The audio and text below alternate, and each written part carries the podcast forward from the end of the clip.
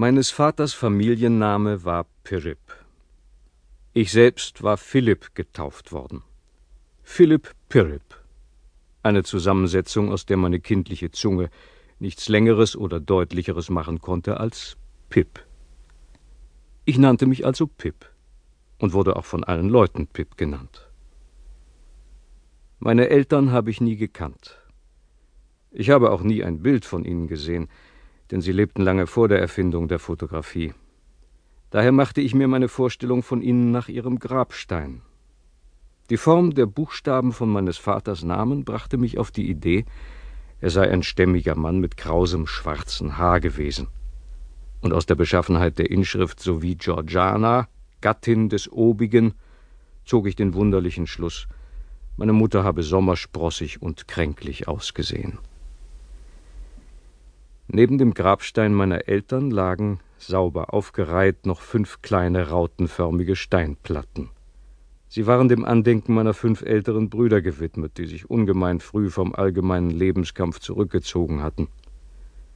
Die Steine brachten mich durch ihre Anordnung auf den Gedanken, die Brüderchen wären alle auf dem Rücken liegend und mit den Händen in den Hosentaschen geboren worden und hätten diese während ihrer ganzen irdischen Wallfahrt auch kein einziges Mal herausgezogen.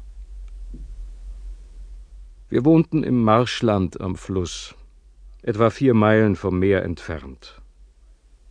Den ersten bewussten und umfassenden Eindruck von meinem Dasein und der Wirklichkeit der Dinge glaube ich an einem denkwürdigen Nachmittag im Dezember empfangen zu haben. Es war gegen Abend und ziemlich kalt. Da entdeckte ich mit Gewissheit, dass dieser öde, mit Nesseln überwachsene Platz der Kirchhof war, dass Philipp Pirrip, weiland wohnhaft in diesem Sprengel, sowie Georgiana, Gattin des Obigen, tot und begraben waren, dass das bleifarbene Band dort drüben der Fluss, die ferne wilde Wüste, aus welcher der Wind herüberbrauste, das Meer und das kleine Bündel Elend, das ich vor all dem fürchtete und deshalb zu weinen anfing, ich Pip war. Still! Lass das heulen, du kleiner Satan, oder ich schneide dir die Gurgel ab. Schneiden Sie mir nicht die Gurgel ab, Sir. Bitte tun Sie es nicht, Sir.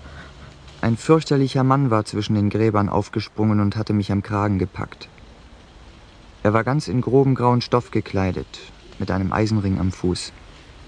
Durchnässt, mit Schlamm beschmutzt, von Dornen zerkratzt. Wie heißt du? Pipser. Wie? Nochmal, raus damit. Pip, Pipser. Wie alt bist du? Neun Jahre, Sir. Wo wohnst du?